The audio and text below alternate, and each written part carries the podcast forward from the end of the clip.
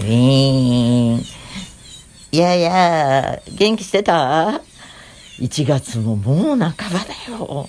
そういえばね、年末年始の話してなかったので、あのポロリ写真とともにしようと思うんですけれど、あの、あ、そういえばこのね、じゃあじゃあっていう音はね、猿木工所に見学に来ています。えー、あの江戸火消しのね あのまといのミニチュアを作っている工房ですよ。なんて嘘ですよ。嘘ばっかり。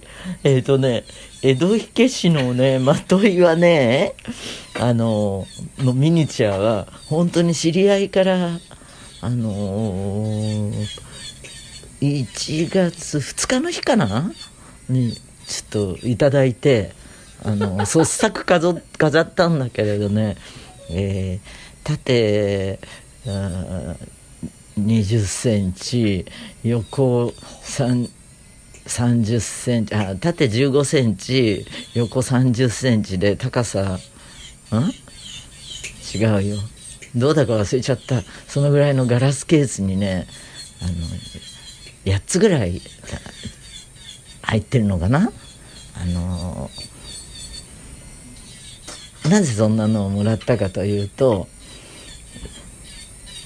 我々が仲人をしたあの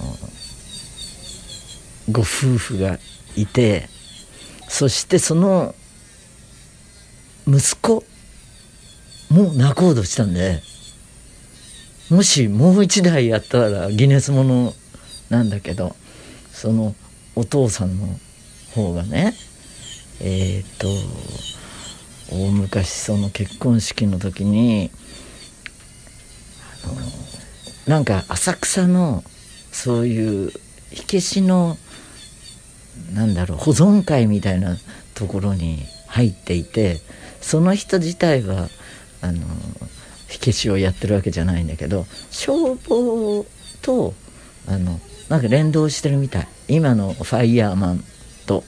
でよくお正月になるとあのあれじゃないですか。あの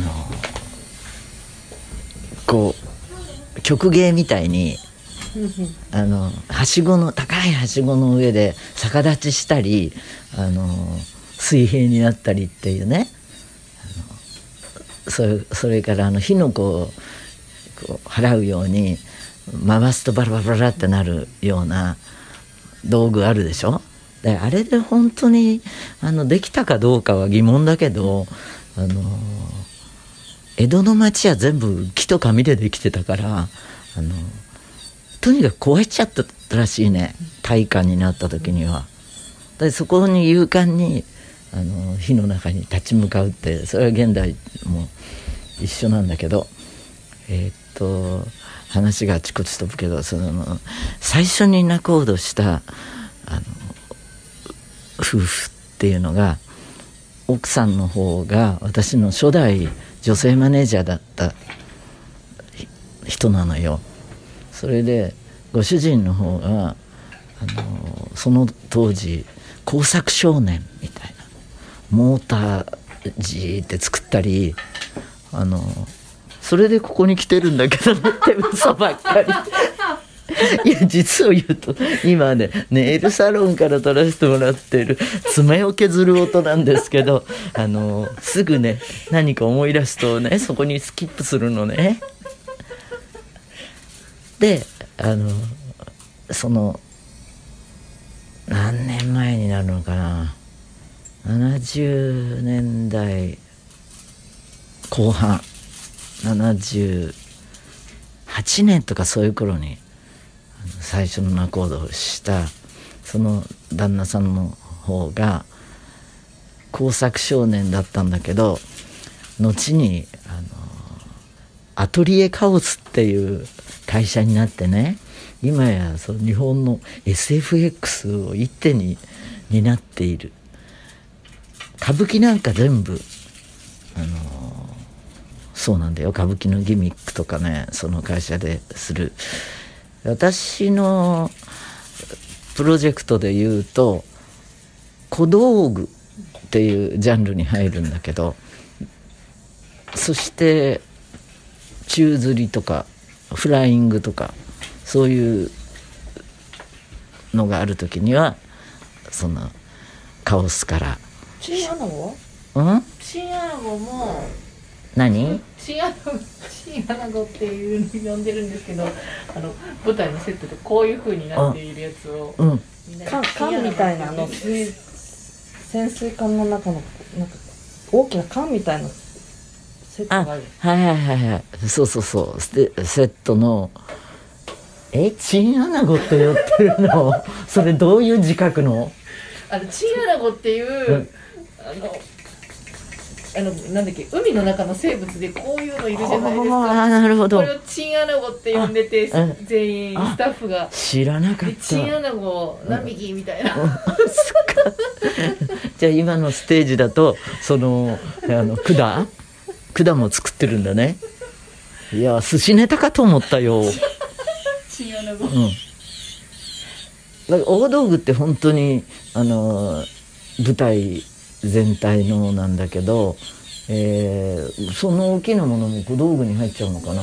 とにかくやってもらうことがとても多い会社でこのプロジェクトでも。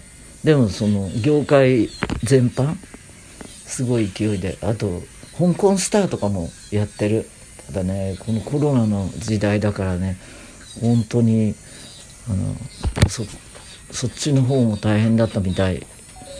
でまた話が何を言いたいかっていうことだけしつこく覚えてるんだけどその 78年ぐらいにあのそうなした時にね売借人ってした時に、えー、と最初ね新郎新婦のね入場がねその江戸火消しのまといの提灯行列だったの。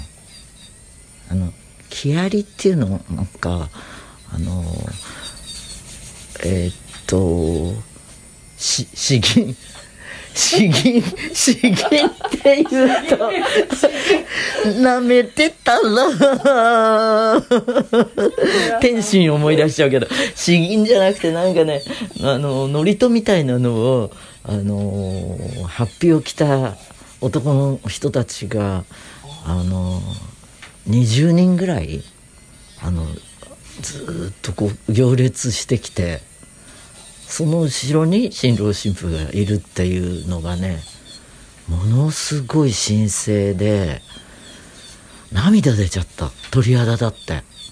すごいもんだね。ああいうののオーラっていうかバイブスは、うん、それをすごく思い出しちゃったんだけれどお正月にぴったりの飾りであの創作飾りました、うん、まあいろんなことあるんだけれどね、えー矢のようにみんなそうだと思うね。あっという間のあの三が日とか暮れも含めてですね。はい。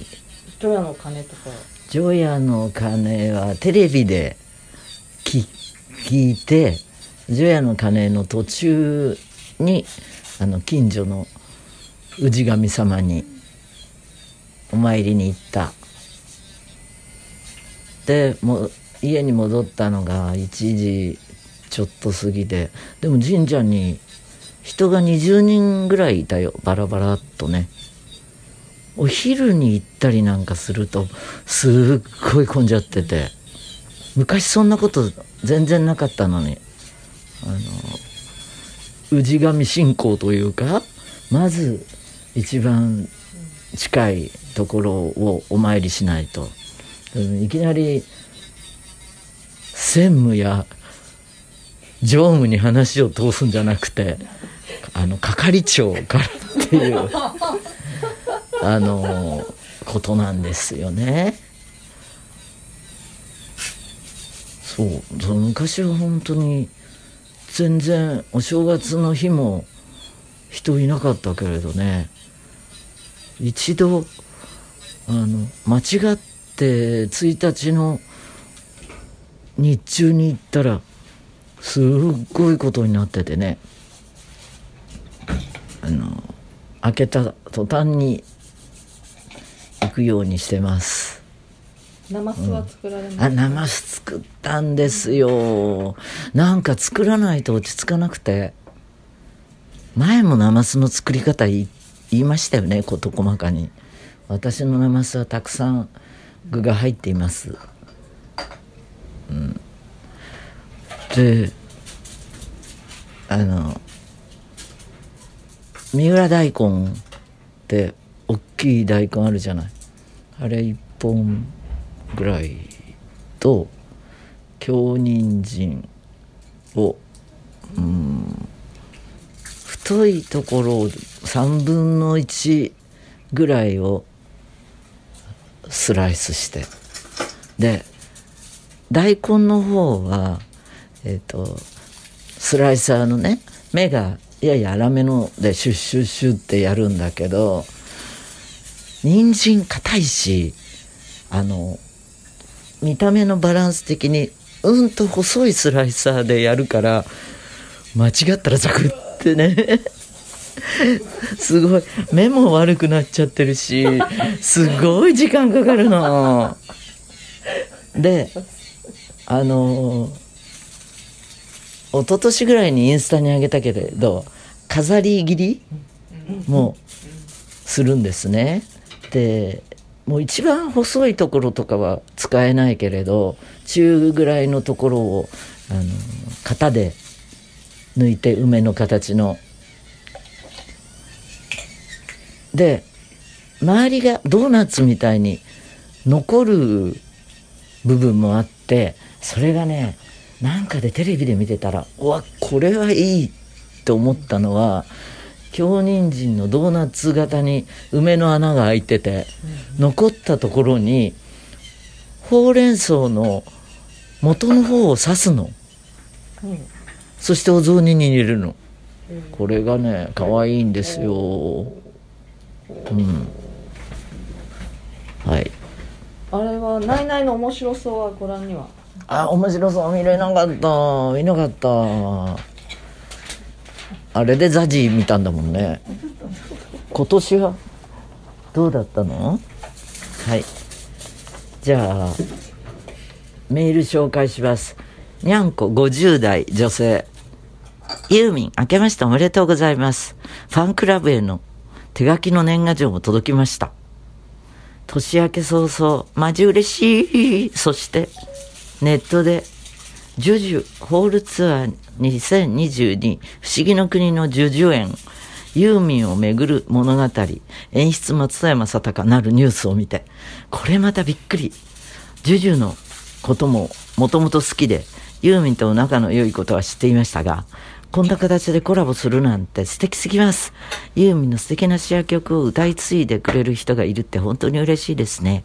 私たち夫婦も子供がいないのですが、慕ってくれる後輩が活躍したり成長する姿は、なんというか、親戚のおじさん、おばさんのような感覚で素直に喜んでしまいます。一緒にしないでくれ。さて、どんなユーミンをめぐる物語になるのか、ライブも参戦しちゃおうかと思ってます。もちろん、ユーミンの深海の街ツアー第2期も楽しみにしてますよ。残念ながら苗場は落選しちゃったので、YouTube で楽しみます。あ、じゃあごめんなさい。ユユートピアで楽しみます。ああ、今年もユーミン漬けになりそうな嬉しい予感。今年も健康で無事故で素晴らしい一年になりますよう祈ってます。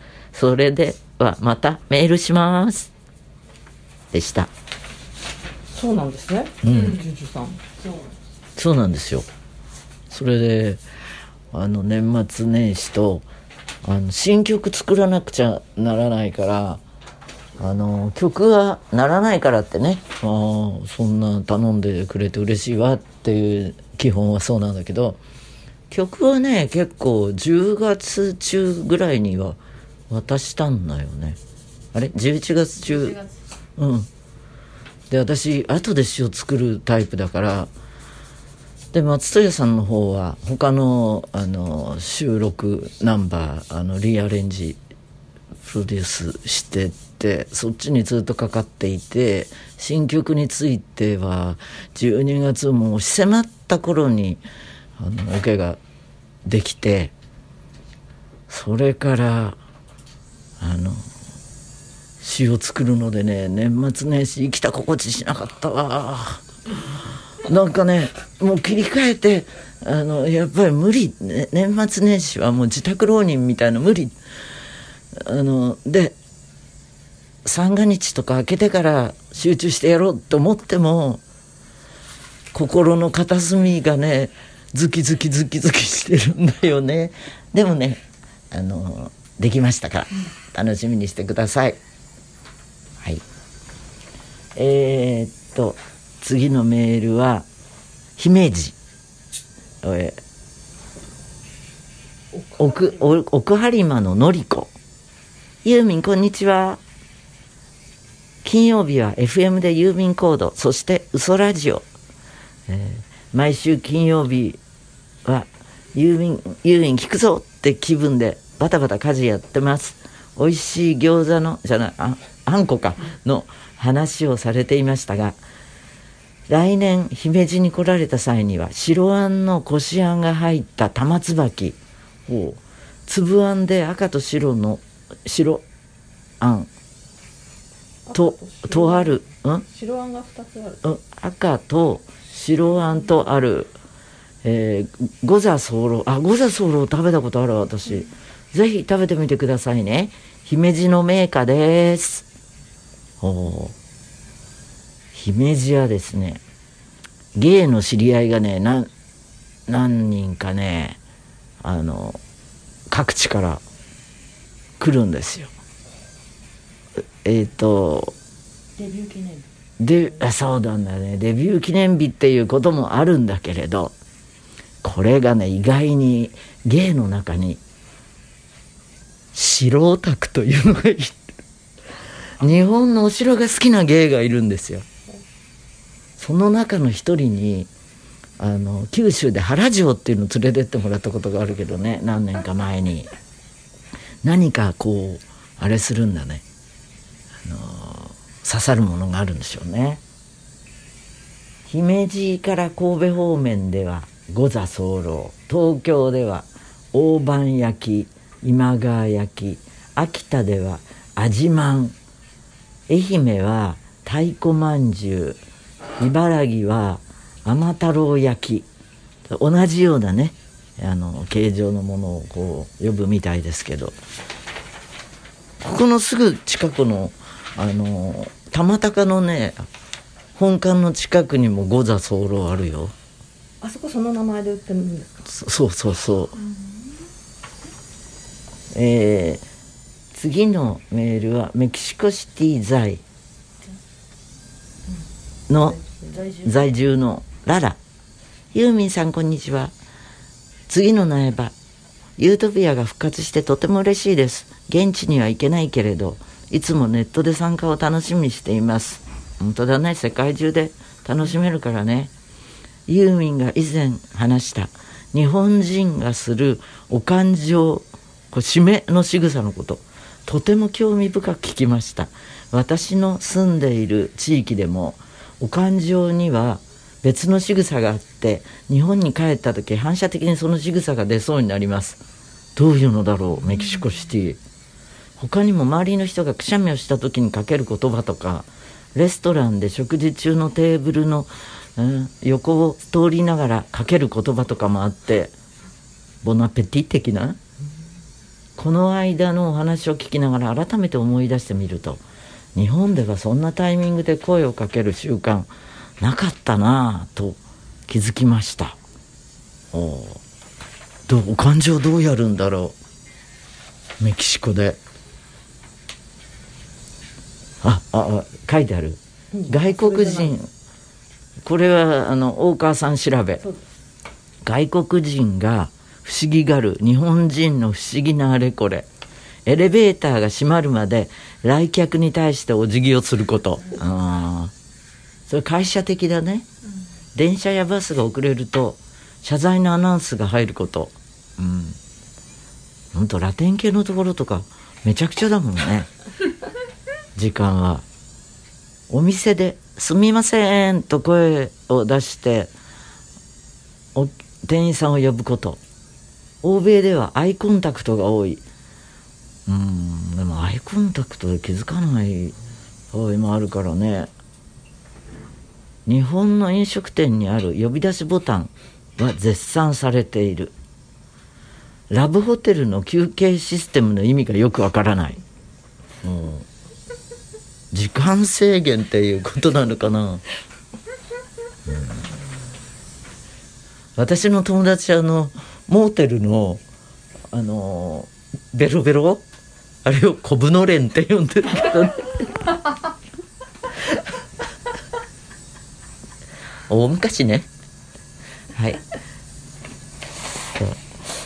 えー、そラジオメールが命です。送ってね。メールの宛先は嘘アットマークユーミン .co.jp 嘘ラジオのインスタもあるよ。じゃあまたね。